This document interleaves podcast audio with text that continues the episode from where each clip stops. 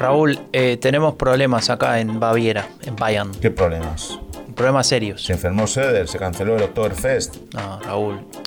Pensá un poco, claro, pensá lo importante, pensá en la política. No sé, no se, no se pusieron los suficientes molinos en, en las tierras de Baviera, se acabaron los pretzel. Eh, no, Raúl, no. ¿Qué? Se lo llevaron, Raúl. ¿Qué no se Ustedes eh, se lo No llevaron. te entiendo, Franco. Arrancamos con el podcast. A Roberto, ¿Qué Raúl. Roberto? Roberto. Se llevaron a Roberto. Robert. A Roberto Lewandowski, se lo llevaron. Ah, y ahora, ¿sabes qué? Bayern München no va más primero. ¿Sí? Después de una década ininterrumpida, ¿sabes quién va primero? Eh, Unión Berlín. Eh, Si votás en Alemania, tenés dos votos. Con el primero elegís un candidato o una candidata. Con el segundo elegís un partido político. Qué bueno sería tener un tercer voto, ¿no? Por ejemplo, uno para elegir un podcast que te explique todo lo anterior, que te cuente cómo funciona y qué mueve a la política alemana. Y lo que es aún más importante, que haga todo eso, pero en español. Yo soy Franco de Ledone y junto a Raúl Gil venimos a cumplir ese deseo. Porque esto, esto es el tercer voto. Política alemana en español.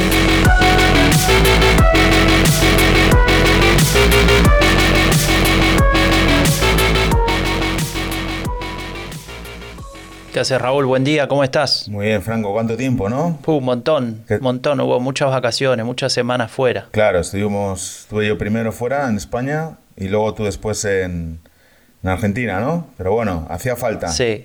Hasta los. ¿Sabes qué? Eso no sé si alguna vez lo hablamos, pero supongo que los que viven acá lo saben, pero los que no viven acá, las que no viven acá, les contamos que según la región en la que vivís, tenés vacaciones en diferentes meses del año. Eso Puede ser es. que no coincidan. Eso es. En este caso no coinciden. Eh, en Berlín los chicos empezaron la escuela 22 de agosto, 19 de agosto, no estoy seguro. 19-22.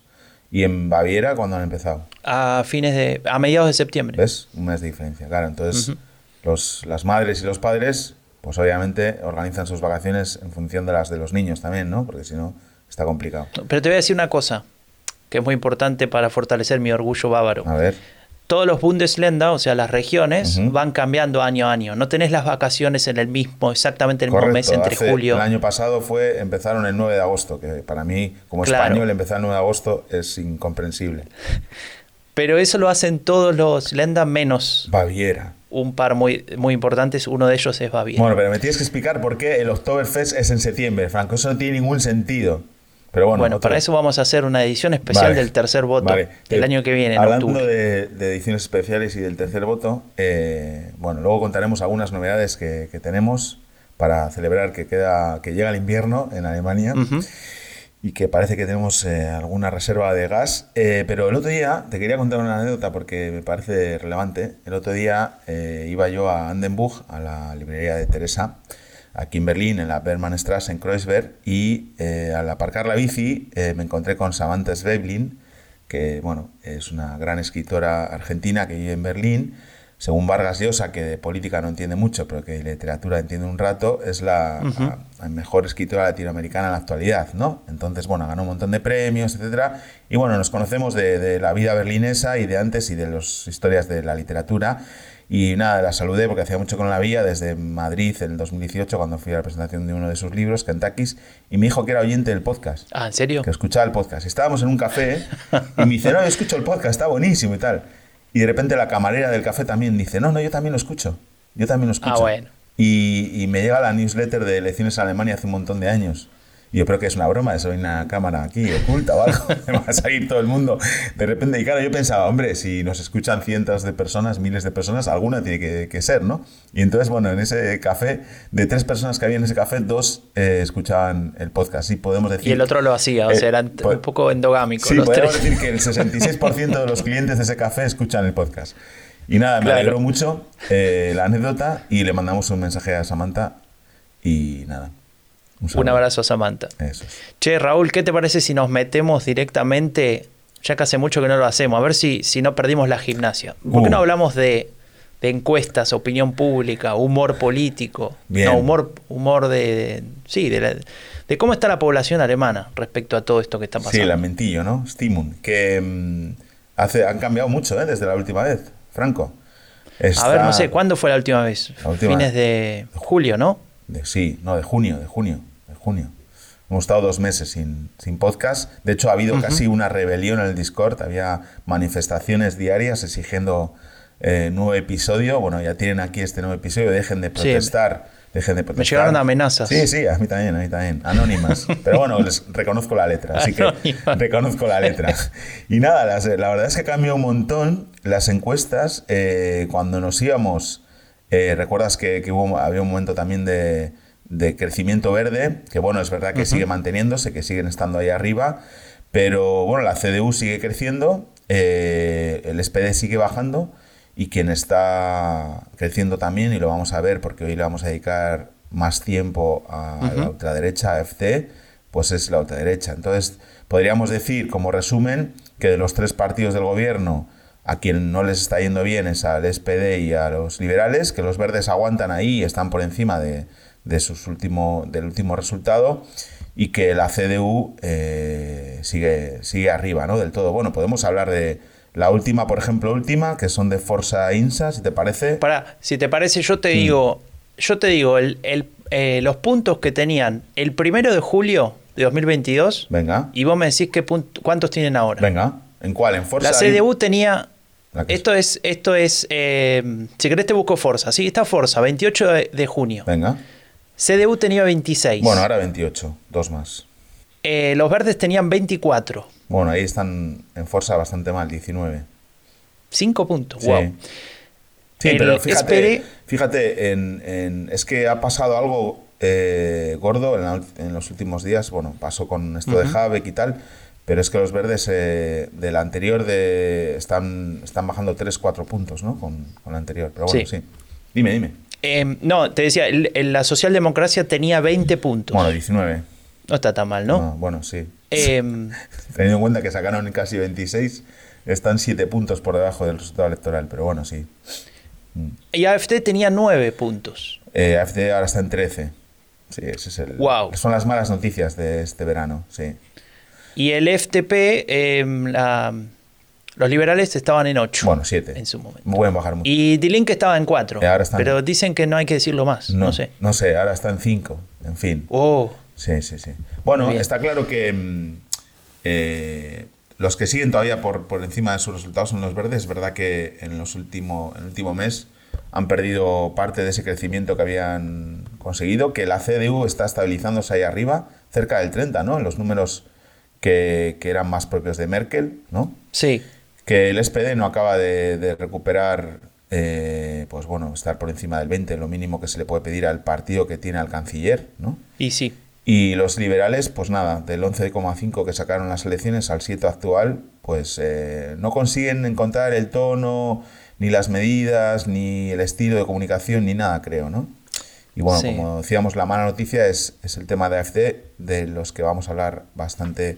Hay, hay este una cosa, perdón, para cerrar lo de los liberales, que también hay, hay ciertas contradicciones que no pueden resolver, ¿no? O sea, ellos entraron con ese estigma de haberse eh, relacionado, de haber pactado con, con los partidos de izquierda, ¿no? El SPD y los verdes, eh, sabiendo que la iban a pasar posiblemente mal, ¿no? Por tener que llevar a determinadas concesiones, por aceptar determinadas políticas, y siempre estuvieron en ese lugar del cual no pudieron salir, ¿no? No se pudieron hacer cargo de, de, formar esa coalición, de llegar al gobierno.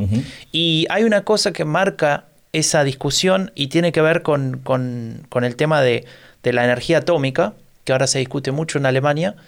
Eh, el FDP, el, el desde el gobierno a nivel federal, tiene una posición relativamente ambigua, no está muy claro lo que quiere, pero hay, ahora en, a fines de, octubre hay elecciones en Niedersachsen y el partido, eh, el candidato del FDP ahí, sí está a favor de volver a utilizar la energía atómica. Y incluso su, uno de sus mensajes más importantes de campaña es ese.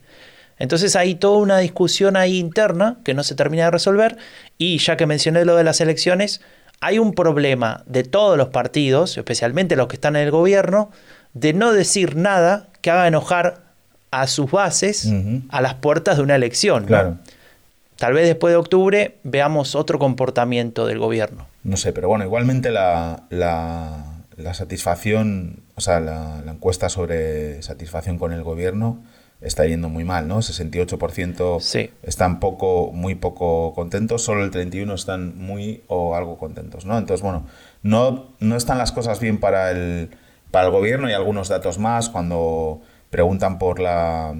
Eh, en general, hay también un descrédito general, ¿no? Porque eh, cuando le preguntan qué partido confían eh, los alemanes para resolver los problemas y tal de, de Alemania, pues el 61% dice que ningún partido, ¿no? Es un montón.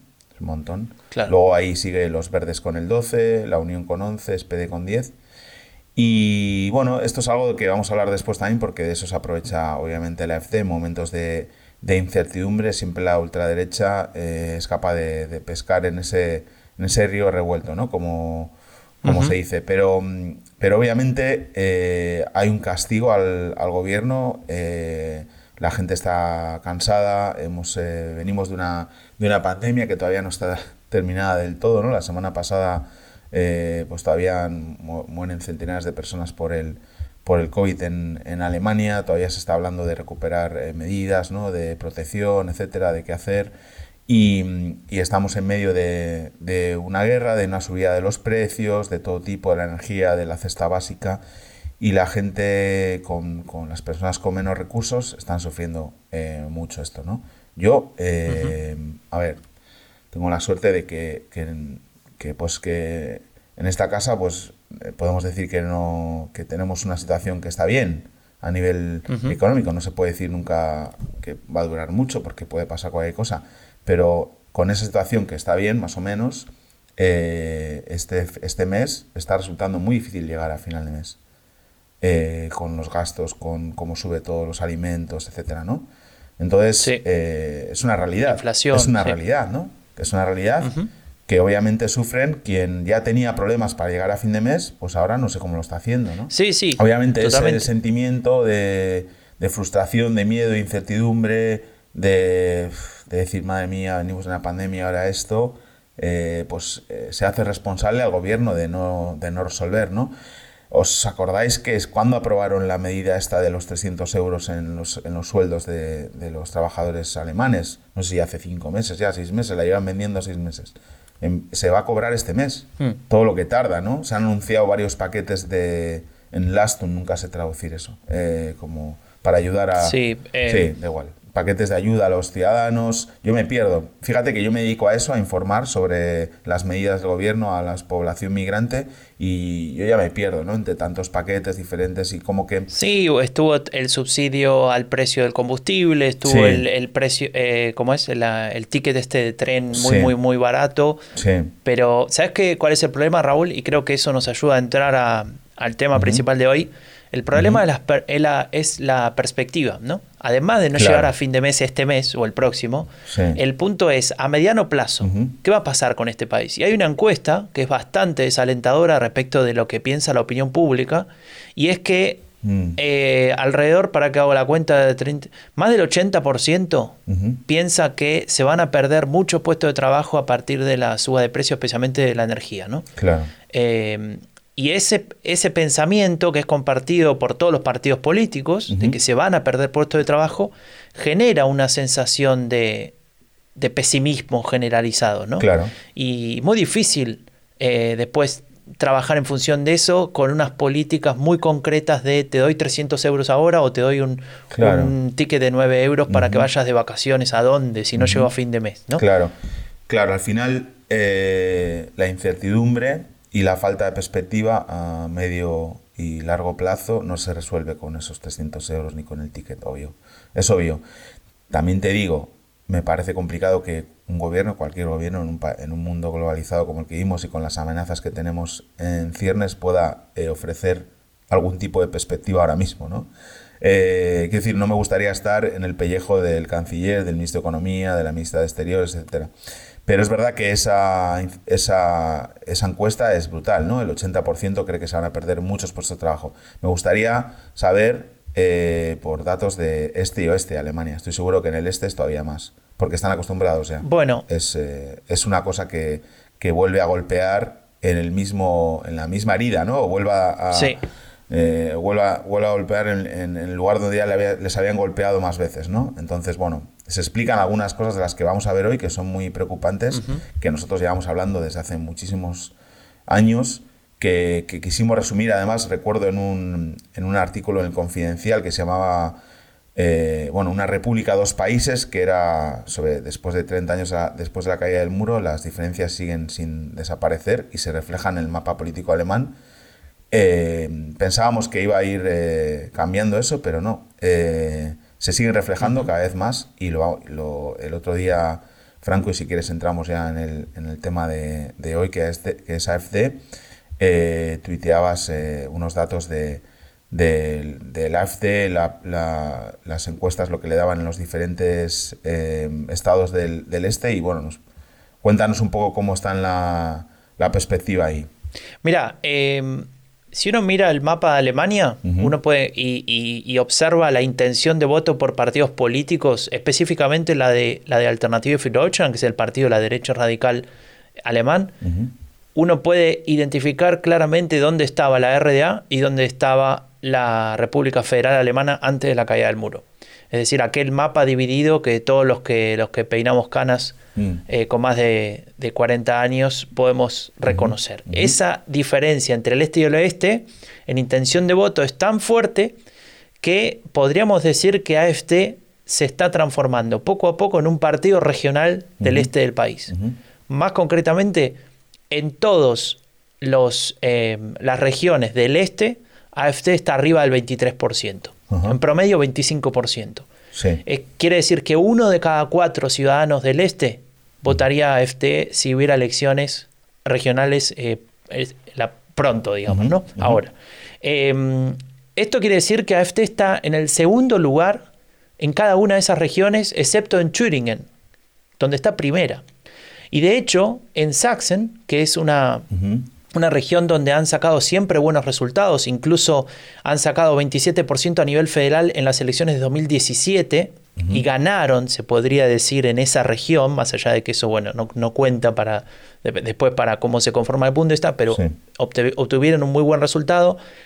Justo ahora, hace unos días, salió una encuesta que indica que, sacaron el, que sacarían el 30% de los votos. Por primera vez superan la barrera de, del 30 o llegan al 30, un número que bueno, en realidad es, como vos siempre decís Raúl, cuando analizás encuestas, ojo de, sobre de sobredimensionarlas, pero es un, número de, que desde el punto de vista psicológico rompe una barrera, ¿no? y nos hace pensar qué pasa ahí. Claro, aparte en Sachsen, que es una. hay un gobierno muy especial ahí, que es eh, la CDU, los verdes y el SPD, que es un gobierno extraño porque, bueno, eh, no es fácil de encontrar y es así, por, evidentemente, para evitar que AFC tenga presencia, ¿no? Eh, sea decisivo. Pero claro, estamos hablando de que AFD ahora mismo está en el 30 y Die en el 10%. Die que, es, que era el partido clásico ¿no? del este de, de Alemania. Está triplicando ¿no? el porcentaje de Linke. Es que el SPD está en el 7% en Saxon. De hecho, lo que, lo que te iba a decir, o sea, lo que te dije al principio, esto de ver el mapa entre el este y el oeste. Claro, Antes se podía hacer con Die no con AFD. Claro, ahora AFD ha sustituido a, a Die Esto es algo que siempre que contamos pues genera, eh, bueno, pues también debate, ¿no? Porque cómo puede ser que las cinco regiones o los cinco estados del este alemán hayan pasado de votar mayoritariamente a Die Linke, que es la izquierda, digamos, eh, más a la izquierda. digamos. Sí, poscomunista, a un partido ultraderechista eh, absolutamente radical en esas regiones, además, mucho más que en el oeste, como vamos a ver después. Bueno, eh, daría para varios podcasts. Nosotros lo hemos intentado explicar muchas veces. al final, se trata de quién, qué partido, qué, qué opción política es capaz de representar los intereses de, un electorado, un electorado que está frustrado, ¿no? Un electorado que está frustrado, que se siente de segunda categoría, que como decía eh, el, encargado del gobierno federal entonces, eh, cuando dijo aquella frase, ¿no? Que, tuvo mucha polémica, que eran personas que, que, en parte se han socializado en una dictadura y después de 30 años no se, no se han incorporado a la democracia, ¿no? Entonces, bueno, podría tener sentido que votasen a Dilinque, que era el partido heredero del SET, y que ahora votasen a ultraderecha, que es el partido que, está más lejos ¿no? de lo que es la democracia liberal, ¿no? puede tener un sentido eh, si seguimos ese hilo conductor, ¿no? De, personas que, nos, que se han socializado en una dictadura y que no se han incorporado, si, pensamos en las palabras de Marco Van der Bridge, ¿no? Pero es desde luego esa ciudadanía de segunda clase, como ellos se sienten, quien, quien la representa, o sea, el discurso y el estilo de comunicación y las ideas que la representan ahora mismo es AFT. Eso está clarísimo. ¿no? Y ya que hablamos de AFT, vos sabías que en, en, menos de seis meses AFT va a cumplir 10 años de vida, ¿no? no está mal, ¿eh? Como partido político. 10 años eh, que llevamos con, contando de, de, AFT, Franco. Sí, 10 años que llevamos hablando de AFT, pero la pregunta que, que te quiero hacer y que tal vez le planteo ahora a, a los, que, a los que nos están escuchando es, eh, ¿qué es AFT hoy? ¿no? AFT nace como un partido euroséptico eh, para oponerse a, en aquellos momentos a, a los rescates, ¿te acordás, no? El tema del rescate europeo y demás, el, partido de los, profesores se llamaba al principio, ¿no? El partido de los profesores, exactamente. Imagínate. Eh, y ahora está. ¿Y qué, qué es ahora? ¿En qué te has convertido, AFT? Bueno, ¿qué te parece si lo repasamos en la voz de uno de sus eh, líderes más importantes? Ja, sehr geehrte Versammlungsleitung, sehr geehrter Bundesvorstand, liebe Freunde in Riesa, schönen guten Morgen auch von meiner Seite. Raúl, ese que acabamos de escuchar se llama Björn Höcke. Es el jefe de AFT en Thüringen y algunos dicen que es el jefe de AFT desde hace mucho tiempo, más allá de que nunca fue jefe del partido a nivel federal. Ideológico, ¿no? Digamos. Mm. Exactamente. Y ahora, ya que mencioné esa palabra, ideología, eh, ideólogo, si querés, bueno, vamos a escuchar un poquito más de lo que decía en este Congreso del Partido que tuvo lugar en junio de 2020 en la ciudad de Riesa, eh, donde se resolvieron algunas cosas. Pero escuchemos paso a paso. Ich bitte euch, fangen wir endlich an, politisch zu denken und den Selbstbeschäftigungsmodus zu überwinden. Und ich leite meine kurze Ansprache hier ein mit der deutlichen Ansage an den sogenannten Verfassungsschutz. Dieser sogenannte Verfassungsschutz ist eine Konzeption, die es in einem demokratischen Rechtsstaat nicht geben darf. Eh, acaba de decir en, el inicio ¿no? de, este discurso, Höcke, que. fuerte, ¿eh? Primero dice que por favor dejemos de pelearnos, dejemos de ocuparnos de nosotros mismos, ¿no? Un poco ese, esa cuota de liderazgo que, que, bueno, lo pone donde está, ¿no? De, darse cuenta de que la pelea interna, tienen que salir de la pelea interna. ¿Y cómo, cómo propone salir? Cuando habla del Verfassungsschutz. ¿no? El Verfassungsschutz, eh, ya lo hemos comentado muchas veces, es este, esta oficina federal que cuida, que protege la constitución eh, alemana, que protege la democracia, por decirlo de alguna manera, y eh, vigila que no haya fuerzas, movimientos, expresiones políticas, digamos, de cualquier tipo que pongan en, riesgo esa democracia. ¿no? Entonces, él lo que dice ahí es que en realidad está mal que exista esta oficina. Mm. Y vos decís, bueno, ¿por qué? Bueno, él dice que por lo siguiente. Ein Inlandsgeheimdienst, ein Inlandsgeheimdienst, liebe Freunde, als Regierungsbehörde organisiert, der Opposition beobachtet, unterwandert und zersetzt, ist weder mit dem Demokratie noch mit dem Rechtsstaatsprinzip vereinbar. Bueno, lo que acaba de decir es que para él esa oficina eh, está mal que exista porque es una, un, servicio secreto que vigila a la oposición, ¿no? Lo cual es absolutamente falso. No tiene ningún sentido pensar eso porque si uno mira el, trabajo que ha hecho el, la Oficina Federal de, Protección de la, de la, Ley Fundamental, en realidad, eh, se ha ocupado de vigilar e impedir que avance, que crezcan eh, células terroristas, por ejemplo, que crezcan eh, cualquier tipo de expresión antidemocrática dentro de Alemania, teniendo en cuenta el pasado de Alemania. Claro, pero el tema es que tú puedes explicar eso, pero a los que están escuchando ahí les da igual y a su público eh, les funciona mucho mejor el Estado que, que, que, investiga, que espía a la oposición, ¿no? El Estado.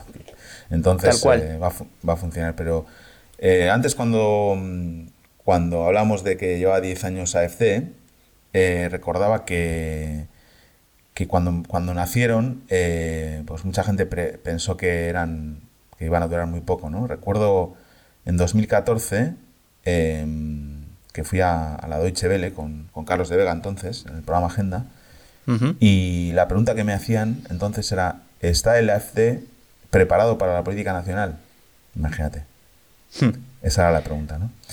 Entonces, bueno, eh, nosotros llevamos muchísimo tiempo hablando de esto, advirtiendo de las consecuencias de lo que pasa y, la verdad es que la radicalización de AFD eh, dirigida, orquestada por Ben Hocke, que dice estas cosas, ¿no?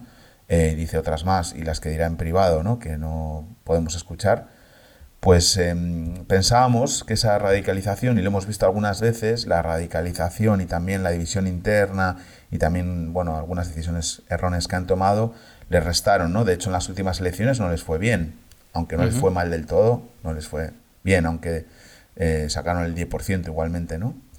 Pero ahora eh, ellos viven de eso, ¿no? Del miedo de la gente, de la incertidumbre, y estamos en, ese, en esa fase. Y yo creo que que internamente necesitan a un tipo como Joque para sentirse algo, sentirse todavía un partido y, agruparse, pero externamente da igual lo que diga Joque o otros dirigentes, porque lo importante son los factores externos, ¿no? que son ajenos al partido, que es el contexto. Y en ese contexto ellos van a, van a crecer, ¿no? a pesar de todas las cosas que hacen mal. Entonces, claro, pero lo, que logra Höcke eh, justamente es poder capitalizar esos factores externos, que, de, los que estábamos hablando hace un rato, con temas, por ejemplo, económicos, pero también de, otro tipo, más, si querés, más simbólico, como puede pasar en el este de sentirse eh, ciudadanos de segunda clase, ¿no? Como, se ha, como se ha medido en diferentes encuestas. Pero, ¿qué te parece si escuchamos un pedacito más de lo que dice Höcke? Porque nos va a permitir entender algo más, no solamente de AFT, sino en general de las derechas radicales y de cómo, de cómo estructuran su pensamiento. Escucha. Wir stehen gegen ein Parteikartell und sein Machtinstrument und der sogenannte Verfassungsschutz ist Teil dieses Machtinstruments, das unser Deutschland abwickeln will. Wir müssen endlich das Bewusstsein in uns wachrütteln bzw. noch stärker werden lassen, dass wir eine dissidente Partei sind, dass wir die einzig wahre Opposition, die letzte Opposition in diesem Lande sind.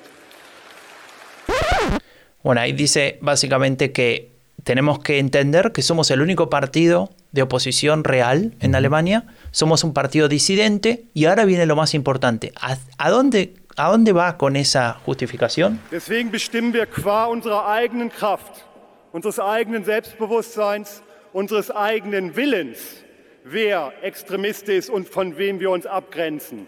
Das macht ja, keine Regierungsbehörde für uns und deswegen ist das keine Kategorie, die wir anerkennen sollen. Schlussbemerkung. Politische Hegemonie, liebe Freunde, jeder, der sich mit Politiktheorie beschäftigt hat, weiß, das fußt auf kultureller Hegemonie. Die kulturelle Hegemonie werden wir niemals nur über den parlamentarischen Weg erreichen. Wir brauchen das Vorfeld. Deswegen sage ich Ja zu den freien Medien, ich sage Ja zu den Bloggern, ich sage Ja zu den Bürgerbewegungen, ich sage Ja zum Zentrum Automobile. Wir brauchen dieses Vorfeld. Ohne dieses Vorfeld sind Muy bien, eso, que fue un poco largo, pido disculpas, es muy importante. ¿Por qué? Porque está diciendo que lo que tiene que hacer AFT es eh, definir ellos mismos qué es y qué no es extremista, ¿no? Y no dejárselo definir por esta oficina federal que les comentábamos antes, yeah. Y lo que está diciendo no, es... pero va a dejar fuera a todo el mundo, que decir, va a decir que nadie es extremista para ellos. Eh, claro, eh, claro. Y, lo que está diciendo concretamente es, este, está refiriendo a un Antrac, ¿no? A una presentación, hay un papel que se presentó en el Congreso mm. que tiene que ver con cambiar el estatuto del partido y y permitir que ingresen al partido miembros de organizaciones, básicamente organizaciones neonazis, ¿no? Para no, para no darle mucha vuelta. Organizaciones neonazis que están vigiladas por el Verfassungsschutz, porque estamos hablando de partidos relacionados con, eh, o movimientos relacionados con Pegida, con el MPD, con el Dritte Weg, todos partidos claramente eh, ubicados en ese sector de, del extremismo, ¿no? O sea, eh, son partidos que piensan que la democracia está mal y que tendríamos que tener otro, otro sistema.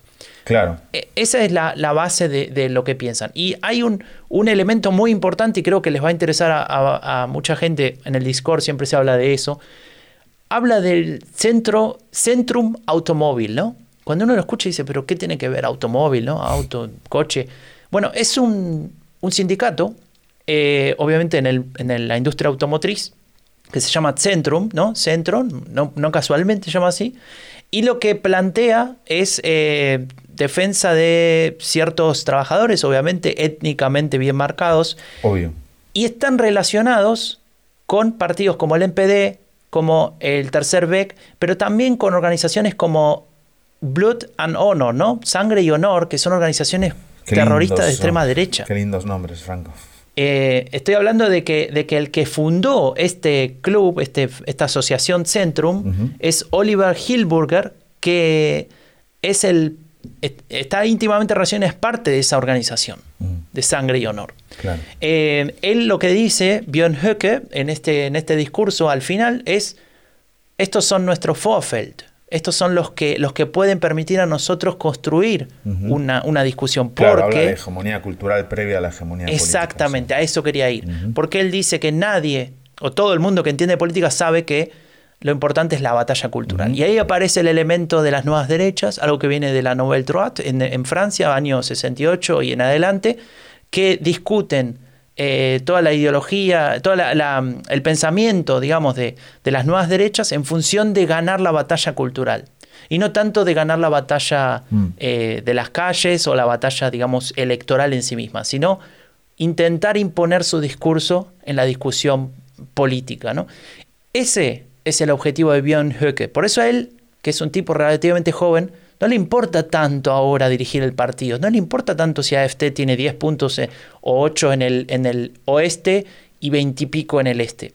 A él lo que le importa es ir sedimentando la discusión política y poniendo eh, de manifiesto todas estas ideas, como por ejemplo que la Oficina Federal de la Constitución vigila a la oposición. ¿no? Si alguien repite eso, como estoy haciendo yo ahora lamentablemente, eh, básicamente él tiene una, pequeña victoria en ese sentido. Y esa discusión en realidad fue lo más importante de un Congreso eh, del partido, donde se votó la reelección de, de Shrupala, que es el líder del partido, que apenas sacó el 53%, la elección de Alice Weidel, que tal vez la conocen, como, como los dos jefes del partido, y donde apenas 24 horas después de que, de que fueran elegidos ya se les fue el partido de las manos, porque en el segundo día del Congreso ya se, empezó a discutir, por ejemplo, la idea de disolver la Unión Europea o de posicionarse cerca de Rusia. Recordemos que este Congreso del partido tuvo lugar sí, en, la actual guerra en Ucrania. ¿no? Mm. Em, entonces claramente es un partido que avanza hacia la radicalización con todo el caos que estoy describiendo,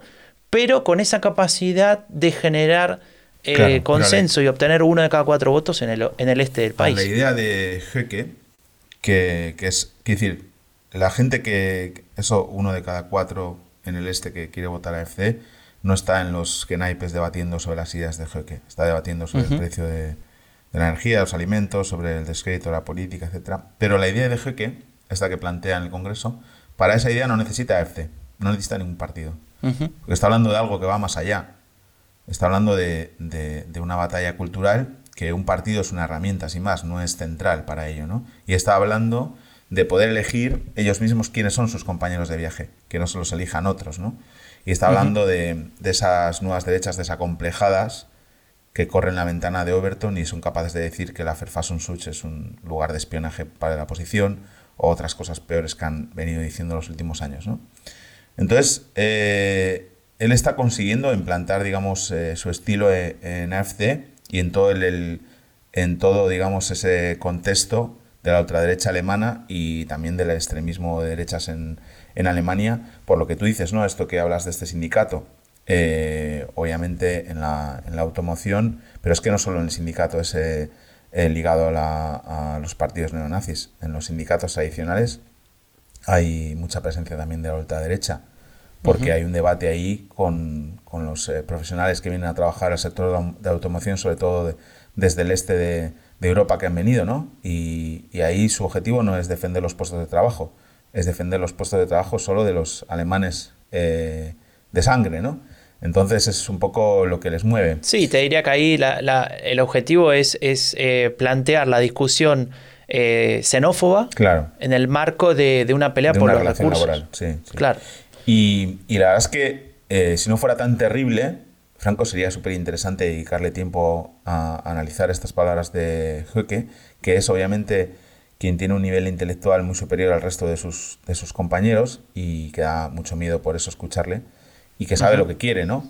Entonces, Chupaya, Alice Wilder son, digamos, caretas que pueden ir intercambiando, pero lo importante que queda detrás es ese discurso de, de que es el que, el que vertebra digamos, esa eh, ultraderecha desacomplejada, cercana al neonazismo y a, y a todos los grupos que les puedan aportar músculo en la calle, presencia en los medios, eh, alteración también de las cosas, etcétera, ¿no? Ellos les interesa que haya, que haya marejada, ¿no? No les interesa un momento tranquilo en la política. Y obviamente eh, están ahí. Les había hecho, por una parte, mucho daño, digamos, su seguidismo de la política del Kremlin, ¿no? También en, en la guerra, de hecho, hemos tenido esta, este asunto del, del viaje, ¿no? Que si quieres lo puedes eh, contar luego que se suspendió el viaje al, al Donbass por parte de algunos parlamentarios de, de AFD, pero ahí aguantan. ¿eh? Eh, bueno, eso te iba a decir, ¿no? Ahí aguantan y ahí está un poco la promesa que hacíamos al principio, ¿no? De, de qué pasa con, qué es AFT ahora o cómo, cómo está. Bueno, AFT, como, como marcamos recién, como ejemplo este discurso, pero en las peleas internas, en las propuestas, en, el discurso de, otros eh, diputados o, representantes de AFT, vemos que va hacia la radicalización, ¿no? Y vos decís, bueno, ¿por qué tardaron 10 años? ¿Por qué Björn tardó 10 años. Incluso en ese congreso del partido se habló que por primera vez él se postularía a ser jefe del partido y no lo hizo, ¿no? siempre está al borde, pero en este caso fue bastante fuerte la discusión. Hace aproximadamente em, tres años, en 2019, AFT tenía los mejores resultados de su historia a nivel regional. Eh, en, las en tres elecciones en el este de Alemania. ¿no? Una de ellas fue Thüringen. El resultado de esa elección tan grande eh, para, para AFT, sacando el 23,4%, que incluso fue menos que en Sachsen, que sacaron 27,5%, pero ese 23,4% de Thüringen, sumado a un muy buen resultado de Die Linke, ponía en riesgo la continuidad del gobierno de ese momento, que era Rot-Rot-Grün, o sea, lo, eh, SPD, Linke y Verdes, y ponía en discusión cualquier tipo de coalición. Mm. Y ahí es donde se dio por primera vez en la historia desde 1949 la posibilidad de que un partido de derecha radical como AFT trabajaba en la conformación de gobierno y no contra ella. Es decir, AFT votó a favor junto a la CDU y al Partido Liberal que el gobierno esté liderado por los liberales. ¿no? Esto generó todo un terremoto político. La propia Angela Merkel volvió de Sudáfrica de un viaje a decir eh, esto se tiene que deshacer de hecho, eso lo contamos en el podcast de Merkel, la canciller de las crisis, por si alguien lo quiere escuchar. Y ahí se genera una discusión sobre, ¿logró AFT estar dentro del paraguas de lo conservador y de la derecha democráticamente aceptada? ¿Logró romper ese, ese tabú? Ese fue un hito y ese fue el momento en el cual algunos líderes de AFT, por ejemplo, eh, Jörg Meuthen, que era jefe de AFT, que ahora no está más, dijo, bueno, este es el momento de hacer un cambio, este es el momento, el momento de dejar de ser un partido de oposición fundamental, o lo que acabamos de escuchar, un partido disidente por naturaleza, que es lo que decía Björn Höcke en el discurso de recién, y pasar a ser un partido que puede hacer concesiones y negociar como pasa en Austria, como pasa en Suecia ahora, hace muy poquito, como pasó en Holanda y podrías, en Italia, podría seguir nombrando un par de ejemplos. Eh, en algunos lugares de España incluso. Ah, y ahí es donde, perdón, con esto cierro, perdón que me extendí tanto, pero con esto cierro. Ahí es donde esta, este momento genera un quiebre dentro de AFT. Ahí es donde Björn Höcke se da cuenta de, si vamos en esa dirección, yo no tengo más lugar acá. Su discurso no tiene lugar ahí. Claro. Y ahí es donde esto cambia. Y se suma a esto que AFT ya no tiene más éxitos electorales. Y entonces AFT dice, bueno, este es mi momento. Este es mi momento de salir adelante con este discurso porque claramente la, performance de AFT, de hecho si uno mira las últimas 10 elecciones, incluyendo la federal, AFT pierde votos en todas. Hmm. Eh, ahí es donde, donde ve su oportunidad eh, Björn Höcke y empieza a, construir esto que acabamos de escuchar en este discurso, en este fragmento. a esa idea de que podrían formar parte del bloque conservador, eh, ayuda o contribuye a algunos dirigentes de, la CDU menores regionales del este que hablan de que mm, podrían en algún momento colaborar con AFT. Eso también ocurre durante ese tiempo. Pero claro, eso eh, les quita todo el, barniz de partido antisistema, de disidencia. Claro. Mm, obviamente no se puede eh, ir de la mano, por un lado, del MPD y gobernar con la CDU una, un estado, ¿no? una región de Alemania. ¿no?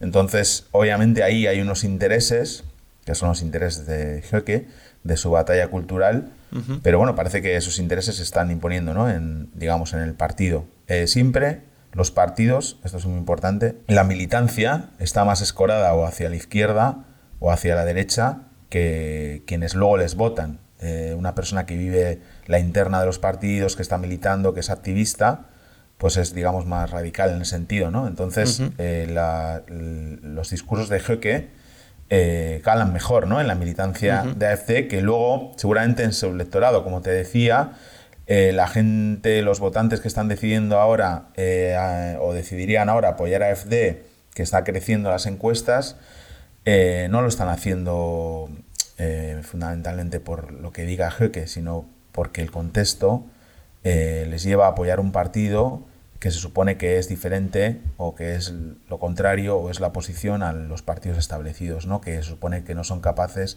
de resolver los problemas de los alemanes. ¿no? Entonces, bueno, ahí están abriendo un espacio bastante amplio, tan amplio que las encuestas les dan eh, pues el 13% o el 14% algunas, un espacio tan amplio que va desde lo que señala Höcke, que es el neonazismo, la extrema derecha violenta eh, y que provoca altercados y que mata también, porque lo hemos visto en Alemania, hasta la persona de un ciudadano del este que se queda sin trabajo o que ya no lo tenía y que bueno decide volver a votar a FC porque ya les votó o porque bueno nunca les ha votado pero ahora les quiere votar. Entonces el, el espectro es amplio. Sí, Sí, sí, el peligro, como siempre decimos, eh, más que en que AFD tenga muchos votos, que uno de cada cuatro alemanes en el este lo votaría, eh, más que mejor en la performance en una elección, el peligro es que esa batalla cultural, que es esa ideología que representa Björn Höcke, se convierta en algo mainstream, ¿no? que pase a la agenda de los partidos. Y ahí quería decir algo que me parece, muy para ser justos, 100% justos, eh, siempre se, se puede pensar que claramente un partido de derecha o de centro derecha podría asumir esa agenda, pero recordemos que hay partidos incluso de centro izquierda que asumen esa agenda. Eh, por ejemplo, en el caso de Dinamarca, por ejemplo, en el caso de Suecia, ¿no? Las campañas donde, donde partidos socialdemócratas asumen, por ejemplo, en, en, el tema migración, agendas muy cercanas a, muy parecidos a, ese discurso. y eso, eso es lo más peligroso. En Suecia lo que ha pasado ahora, después de que nunca había perdido una elección el Partido Socialdemócrata, en toda la, o sea, en los últimos, no sé, 60 años, 70, no lo sé, es que no, es lo que ha contado Jeque, es que la batalla cultural ha sido ganada previamente. O sea, siempre se gana antes la batalla de las ideas que la de las urnas. y, y, por qué ha, ganado el bloque de la derecha con la eh, derecha radical tan potente? Pues porque se lleva mucho tiempo hablando de los temas que propone la derecha radical y en sus términos. Entonces, bueno, es normal. Eso ya lo hemos dicho, es matemático. Eso, sí, sí, sí. Es matemático. Sí, lo, es matemático porque al contrario también es matemático. Cuando la CDU decide distanciarse de AFD, en la elección, por ejemplo, de Sachsen-Anhalt y saca ese resultado espectacular, ¿no? Bueno, pues es matemático. Entonces, si sabemos eh, que es matemático, pues el que tome la decisión de un sentido o en otra, que se atenga a las consecuencias, ¿no? Sí, sí, sí, sí, totalmente. Bueno, y simplemente para, para ir cerrando, cerrando este tema de hoy, mm. eh, aquel partido, perdón, congreso del partido del cual sacamos, obtuvimos este discurso de de Björn que dije recién que era un fragmento, pero no lo es, es lo pusimos completo. Viste que a veces se discute, no, lo sacaron de contexto, no, está completito. El, fragmento habló solamente dos minutos y medio eh, en esa intervención. Em, ese, ese, ese congreso del partido termina mal, termina al día siguiente, lo adelanté antes, porque eh, lo tienen que suspender. Lo tienen que suspender porque se estaban votando cosas que no quería la dirigencia del partido. Se estaba votando, por ejemplo, eliminar la Unión Europea, ¿no? se estaba votando ponerse del lado de Rusia. Se estaba votando un Antrac, que es donde termina, donde se rompe la, la digamos, donde, donde se, alguien eh, hace la moción de terminar abruptamente el Congreso y se vota a favor. Eh, un, un Antrac, yo siempre digo Antrac, ¿se entiende? Antrac no, ¿no? ¿Qué sería un Antrac? Como una ponencia. Una, ponencia. Claro, una, propuesta, ¿no? Digamos, de, de, los, de, los delegados. O sea, en, un congreso hay una ponencia, Marco, que digamos la hace la, dirección, y luego hay enmiendas a esa ponencia que pueden hacer los delegados, las agrupaciones, etcétera. Bueno. Claro, y una de ellas de parte de, los delegados decía que eh, habría que cooperar con Rusia, que Rusia es muy importante para Europa, para, para la seguridad y demás cuestiones, y que ellos apoyaban a Ucrania. ¿En qué sentido? En que lo consideran un Estado puente neutral, mm. libre de bloques. Eso quiere decir, eh, básicamente, que estaban traduciendo al alemán el discurso de Vladimir Vladimirovich Putin. En un congreso del partido. ¿Y sabes quién era uno de los que defendía fuertemente esta posición y este Antrac? Eh, uno de los tres señores que tenían pensado, como decías antes, viajar al Donbass, eh, un viaje que ahora se suspendió por la inmensa crítica que ha generado, a eh, visitar la zona, ¿no? Digamos, la, una, provocación, básicamente. Una provocación, que fue un poco demasiado lejos, al menos en este contexto. Creo que AFT tiene mucho más para ganar en la discusión que plantea Höcke, por ejemplo, en, la discusión, si querés, más materialista, ¿no? de cómo se reparten los recursos, de qué se tiene que, hacer con eh, los alemanes perjudicados y demás, eh, a, ese nivel que si AFT se mete en la discusión geopolítica internacional que, que seguramente a la que seguramente se va obligado porque parte de su financiamiento debe venir por ese lado. Pero esa es otra, otra cuestión. Es otra cuestión. Pero bueno, hemos hecho un repasito majo de, de AFD. Eh, vuelvo a repetir los datos que dabas, ¿no? Eh, encuestas actuales. Turingen Primera fuerza 28%, Sachsen 30%, segunda fuerza, Brandenburgo segunda fuerza 25%, Mecklenburg-Vorpommern segunda fuerza 24%, Sachsen-Anhalt 23%, ¿no? Bueno, está mal. Así está AFT, esto es AFT después de casi 10 años eh, así que si, si, alguno tiene preguntas, interés. Hace 10 años que me preguntaron si estaba preparada para la política nacional. Es, y bueno, eh, saquen sus propias conclusiones. Y, decía, si, si quieren saber más, eh, el libro que escribimos con André Jerez en el año 2017. tal vez se va quedando ya de a poco viejito, ¿no? Porque han pasado muchos años, pero está en español. Hay dos o tres capítulos que nunca se van a quedar viejitos. Factor AFD, y luego, por supuesto, la compilación de Epidemia Ultra, para quien quiera saber más sobre derecha radical. Y obviamente el podcast Epidemia Ultra, que es un, un, lugar estupendo para, entender por qué triunfan los discursos y los mensajes de las derechas radicales en muchas partes del mundo. Raúl, y ahora de la derecha radical nos vamos al otro lado de la escala ideológica. Sin pasar, por, sin pasar por los verdes. Exacto, escucha esto, escucha. Das größte Problem, das größte Problem ist Ihre grandiose Idee, einen beispiellosen Wirtschaftskrieg gegen unseren wichtigsten Energielieferanten vom Zaun zu brechen. Ja, natürlich ist der Krieg in der Ukraine ein Verbrechen. Natürlich ist der Krieg in der Ukraine ein Verbrechen. Aber die Vorstellung, die Vorstellung, dass wir Putin dadurch bestrafen, dass wir Millionen Familien in Deutschland in die Armut stürzen und dass wir unsere Industrie zerstören, während Gazprom Rekordgewinne macht. Ja, wie bescheuert ist das denn? Preiswerte Energie. Wie bescheuert ist das denn? Ojito. Claro, traducido, la, la, la última frase es: eh, ¿qué, ¿qué, locura es esta, no? Sí, sí, ¿Qué locura es esta? Tiene el. Eh, a ver, habla bueno, no, no podía casi hablar, ¿no? Porque, claro, está diciendo unas cosas que le estaban interrumpiendo. Pero el tono eh, un poco me recordaba el que el que más tranquilo, ¿no? Pero no sé, eh, el estilo, ¿no? En fin. Acabo de escuchar a Sara Wagenknecht. Ella es una, una política muy importante del partido Die Linke, de la izquierda postcomunista alemana.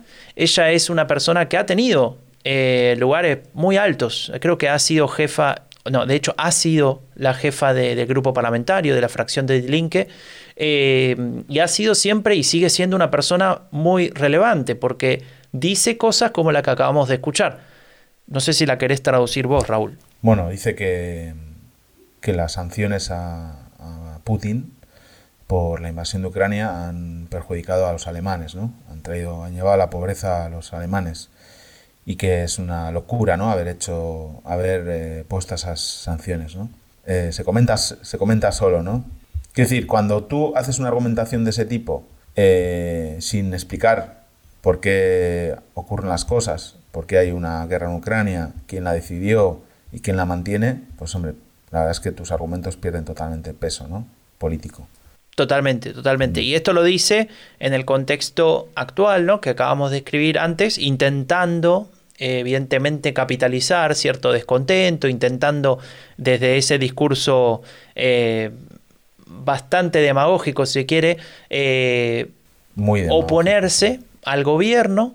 ¿Cómo? Perdón. Muy demagógico, sí, sí. Sí, sí.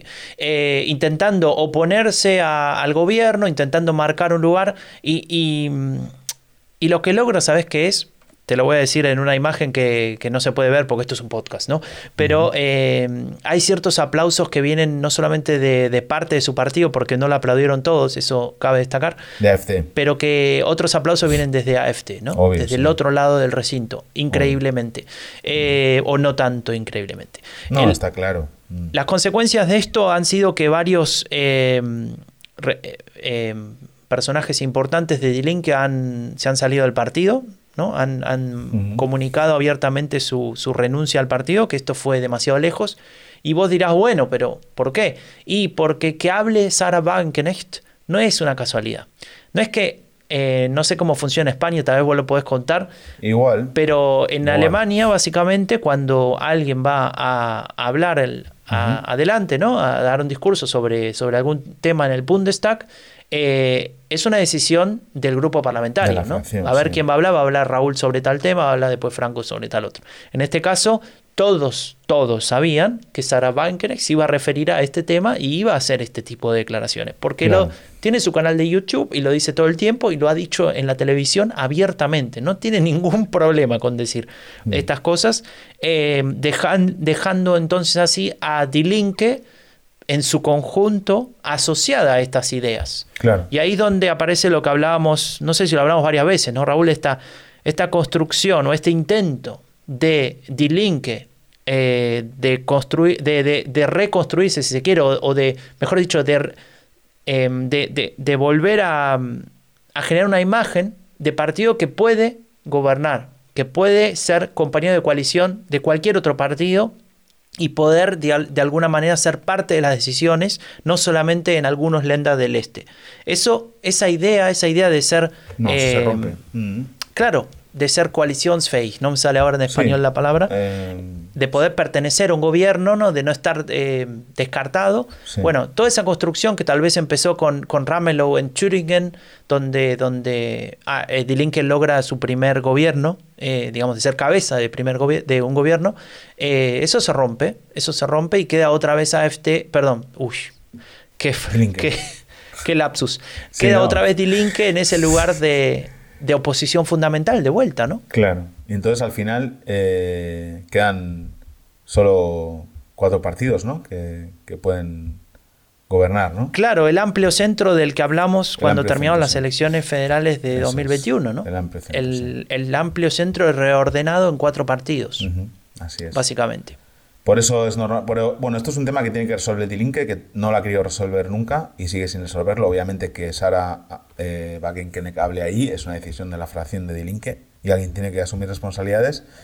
Y bueno, la verdad es que mm, ha salido muchas veces en la sección lo que nos da vergüenza esta, esta mujer y, lamentablemente creo que va a seguir saliendo. ¿no? Pero hablando de, de- de mujeres, hay algo que nos dio esperanza, algo que, que parecía que no iba a pasar nunca, y es que en la CDU parece que se apuntan al tema de la cuota de mujeres en los partidos. Exactamente, hubo un congreso del partido, hoy hablamos mucho de congresos, no de partidos. Ujú. Eh, la CDU tuvo su congreso hace un par de semanas, nada más estoy mirando, sí, el 9 de, el 9 de septiembre, y una de las cosas que se decidió, eh, re- que sorprendió relativamente a bastante gente, es que ahora eh, el partido tiene una cuota eh, femenina, ¿no? Es decir, para, para los lugares de, de poder, para, para lo- las- los, los puestos, digamos, Sí, ¿no? que se reparten en para cualquier las listas, partido. etcétera, sí. Estos Va a ser escalonado, Eso, se va a hacer año a año, es decir, primero 30%, en 24, en el año 2024 debería estar en 40% y a partir de 2025 debería estar en el 50%, mitad hombres, mitad mujeres, para un partido que se ha caracterizado por ser bastante masculino, ¿no? Sí. En su conformación. Así que eso ha generado toda una discusión porque, claro, dentro de la CDU, como en todo partido político, hay corrientes, ¿no? Y el sector, si se quiere, más a la derecha, el sector más conservador, ve un problema con eso, o tiene un problema con esto. eh, decir, porque claro, atenta contra sus privilegios, obviamente. Atenta, pues, bueno, eso está claro, pero desde el punto de vista Sí. de discursivo no- nunca van a decir eso, sino que Claro. lo que van a decir es lo que queremos es a los mejores, ¿no? y no sí. importa el género. Lo que no dicen, y eso es bastante interesante y, y sirve muchas veces de argumento cuando se da esta, este tipo de discusiones, es que sí hay cuotas para otras cosas. Claro. Por ejemplo, para las regiones, ¿no? ujú. El- es- dependiendo del el tamaño del Landesverband, que sería como el partido regional, dependiendo Sí. del tamaño, ¿no? Se obtienen determinada cantidad de porcentajes de, de esos puestos, ¿no? Que se reparten. Pero no era que queríamos a los mejores, capaz que un Landesverband chiquito tiene a los 20 mejores, pongamos Claro. Mm. a esos 20, ¿no? Eh, entonces ahí es donde, bueno, uno dice, ¿dónde queda esa... Igual esa votaron ciento y pico de... em, 559 eh, votaron a favor, 409 en contra. Y ahí es donde viene la discusión, si O querés podemos ir a la... Partidísimo.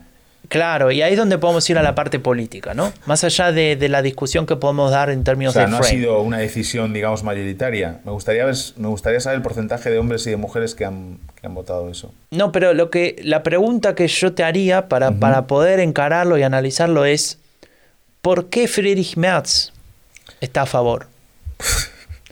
y ahí yo tengo una, una teoría que, que está relacionada a algo que, que también escuchaba de, de nuestro amigo Robin Alexander, el periodista de Die Welt, en su, en su podcast, para el que sabe alemán y tiene ganas de escuchar algo sobre política alemana corto y que va al grano. eh, Machtwechsel, se llama su podcast. Eh, él comentaba una cosa que me pareció a mí bastante interesante y creo que va por ahí.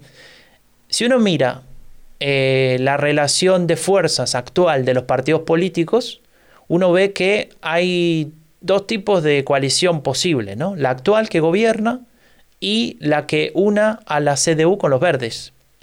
Eh, no hay otro tipo de coalición, salvo una gran coalición que es algo que supongo yo que por bastantes años, al me- al menos No a a nivel federal, no va a No va a volver a haber. haber. Entonces, si, si la CDU, si Friedrich Merz piensa a futuro en una constelación con los verdes, eh, seguramente les sea más fácil eh, poder llegar a compromisos si en algún punto se acercan esas agendas Claro, o, o esos claro. puntos eh, incómodos Sí. que siempre generan discusiones. Y mejor quitar de la mesa y resolver una cuestión como esta a tener que resolverla en la mesa de negociaciones Sí. donde ahí perdería un capital político. De esto seguramente en un par de meses no se va a hablar más y no importa más Claro. esta, esta, cuota femenina. Al menos no hacia afuera, tal vez hacia dentro del partido sí hay muchas discusiones. Pero si Merz permite eh, llegar de vuelta al gobierno, bueno, los 400 y pico que votaron en contra seguramente van a agarrar el papelito donde marcaron Claro, no y claro. lo van a guardar delicadamente en su bolsillo. Es obvio que Merz, de alguna manera, eh, y parece que no le está saliendo mal, ha querido, digamos, eh, también con la elección de su equipo, ¿no? Gente más joven, ot- otros perfiles, otras generaciones, y con esto y algunas otras medidas, pues vender una imagen que no es la suya, ¿no? Que él es un tipo que lleva toda la vida ahí, ¿no? Eh, que ya estaba antes de Merkel, ¿no? O sea, entonces, eh, su objetivo este de modernizar la imagen de la CDU, obviamente tiene que ver no solo con acercarse a algún electorado que ahora le es esquivo, sino también con acercarse a los verdes, que es un partido, digamos, más de este siglo, ¿no? Claro, y, y lo que te quería decir recién es, a Friedrich Merz en realidad eh, la parte de los valores de la, de sociales, de la tradición, toda esta discusión, si querés, más social, eh, no le importa. No le importa. Su, su fuerte es economía, finanzas. Sí, sí, sí. Eh, Él está por cambiar otras cosas en Alemania. Toda la parte que tiene que ver con los valores eh, le da más o menos igual en ese sentido. No digo del todo igual, pero no es su fuerte, no es donde él ha creado su carrera política. Su carrera política va por otro lado.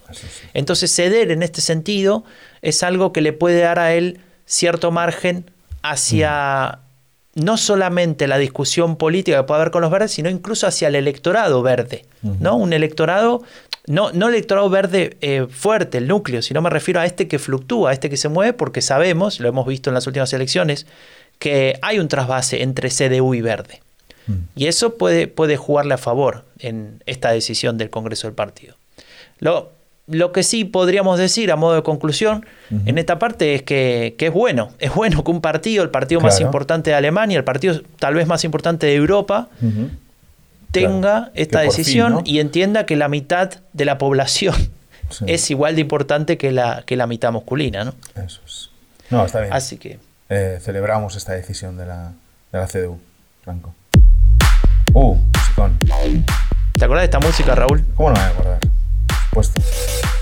Eh, esta música nos lleva a nuestra querida comunidad eh, del Discord, donde puede entrar cualquiera de ustedes. Tiene el link en la descripción del episodio o lo buscan. El Discord se llama en honor a nuestro viejo podcast El fin de la era Merkel y ahí se habla de todo, ¿no, Raúl? Sí, se habla de todo. Eh, hay un montón de canales, como siempre repetimos. Hay un montón de personas, digamos, contribuyendo a esos canales. yo ya he perdido el número de los canales que hay. Y estos días, bueno, digamos estos días, serían estos meses, pero bueno, los últimos días se ha hablado obviamente mucho del tema de la reserva de gas en Alemania, de, también de esta decisión de Robert Habeck de poner el impuesto del gas a partir de 1 de octubre. También de algo curioso, pero que en Alemania importa mucho, que es que escasea el gas CO2 para los cañeros de cerveza en medio del Oktoberfest. Eh, también se ha hablado de la victoria de España en la final del Eurobasket de Berlín, eh, que tuve la suerte de presenciar desde el, desde el Mercedes-Benz Arena, así que puedo decir que no soy gafe, así que me pueden invitar a cualquier final. Y, por supuesto, Franco, se ha hablado de algo muy importante que ha ocurrido en la política alemana en los últimos meses. ¿Sabes qué es? ¿Qué? Que Kevin Kühner ha dejado por fin el Twitter. Bueno, Kevin Kühner eh, para los que no sepan, ¿podés decirnos dos líneas de, de quién estamos hablando? Es el secretario general de los socialdemócratas, eh, fue presidente de los Yusos, de las juventudes del SPD, y desde ahí fue muy crítico con la gran coalición, y bueno, eh, ahora es un, dirigente de peso del SPD, y en Twitter siempre decía, siempre tenía, pues generaba polémicas, y yo siempre le recomendaba que lo dejase, y por fin me ha escuchado y lo ha dejado. Voy a decir que te escucho a vos. Obvio. Hoy, Frank. Esto fue entonces lo que se dijo en Discord. Los invitamos o te invitamos a que te sumes. insisto, la en la descripción del episodio tenés el link. Pero Raúl, nos querías contar una novedad más, ¿no? Antes de irnos. Sí, estamos preparando, eh, bueno, con el apoyo de, la red, que es la asociación que apoya a la comunidad hispanohablante aquí en, Berlín y Alemania, en la que yo trabajo, y con, con bueno, con, con Rombo Podcast estamos preparando unas, unas jornadas, eh, digamos, para hablar de política alemana en, el invierno que nos llega, ¿no? Se está hablando mucho de, del invierno alemán, de cómo va, cómo va a estar las cosas, cómo va a seguir la política alemana aquí. Y queremos contar con expertas y expertos que, que hablen a la comunidad hispanohablante de diferentes temas de interés. Eh, pensábamos hacerlo mm, eh, presencial todo, pero bueno, vamos va, a ser un híbrido, va a ser una parte presencial y otra parte online, por diferentes motivos que sería muy largo de explicar aquí. Pero queremos contar pues, con gente ya habitual, como Andreu Jerez o como, como Ana Irazábal, Llamaremos también a, seguramente a Carmen Viñas, que siempre nos tiene eh, informados al minuto de todo lo que pasa en, Alemania. Contaremos también con Nacho Rubio, que tiene su podcast de inteligencia alemana, y con mucha gente más que nos contará un poco, nos pondrá sobre contexto y nos dará la información o digamos también eh, sobre todo el, el, contexto de lo que va a pasar en Alemania este invierno, qué podemos esperar de la política alemana y queremos también hacer una cosa muy especial, que es grabar eh, un episodio del tercer voto de manera presencial en Berlín, con público. Es algo que no hacemos desde las elecciones de, federales de 2021 del año, pasado. Y como también se han enterado eh, por, por, el podcast todos los que queremos colaborar, pues también nos gustaría decirle a Teresa de Andenburg que queremos pedirle la librería para grabar ahí el podcast. Así que os lo pediremos también de manera formal, pero pues acaso lo está escuchando, que lo sepa. Y esto será eh, el fin de semana, a lo presencial será el fin de semana del 18-19 de noviembre. Así que quien se, se quiera pasar por Berlín a, estar con nosotros, habrá por supuesto una fiesta después de la, de la comunidad y las, y las diferentes charlas que serán también online pues las iremos anunciando cuando estén programadas. Así que estén atentas, estén atentos porque tenemos muchas cosas preparadas para dentro de muy pronto. Gracias por estar ahí, por escucharnos, por los mensajes de apoyo, por seguir fortaleciendo esta hermosa comunidad de gente que habla sobre política alemana en español. Raúl, que estés bien. Muchas gracias, Franco, igualmente. Seguinos en Twitter, en Instagram, en Twitch, en TikTok. ¿Tenemos TikTok, Raúl? No, me acuerdo. no tenemos todavía TikTok, Franco. Somos Raúl Gil y Franco de Ledone y nos vemos el mes que viene con otro episodio del Tercer Voto, Política Alemana en Español. Una producción de Rombo Podcast. Y podés apoyarnos en Patreon. Arroba, perdón, no arroba, patreon.com barra Rombo Podcast. Ahí nos podés apoyar para que sigamos produciendo contenido sin endeudar a nuestras familias.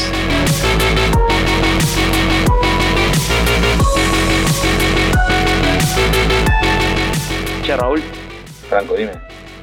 Dicen, dicen que después de la final del otro día te fuiste a tomar cervezas con Pedro. Pedro Sánchez, señor, ahí estábamos los dos. presidente que vino desde Madrid a la final y yo que fui desde Charlottenburg a la a Warsaw Strasse y muy amable, estuvimos tomando cerveza, celebrando el éxito y se pasó por ahí también Juancho Hernán Gómez. ¿Quién pagó, Raúl? Eh, pagué yo.